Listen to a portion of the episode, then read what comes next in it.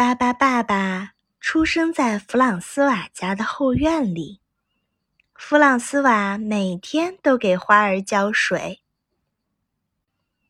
哗哗。嗯，有一天，巴巴爸爸从土里钻出来了，他和弗朗斯瓦马上成为了好朋友。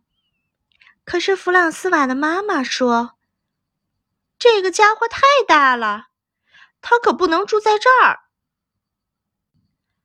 爸爸爸爸难过的住进了动物园。嗯，待在笼子里一点儿也不好玩儿。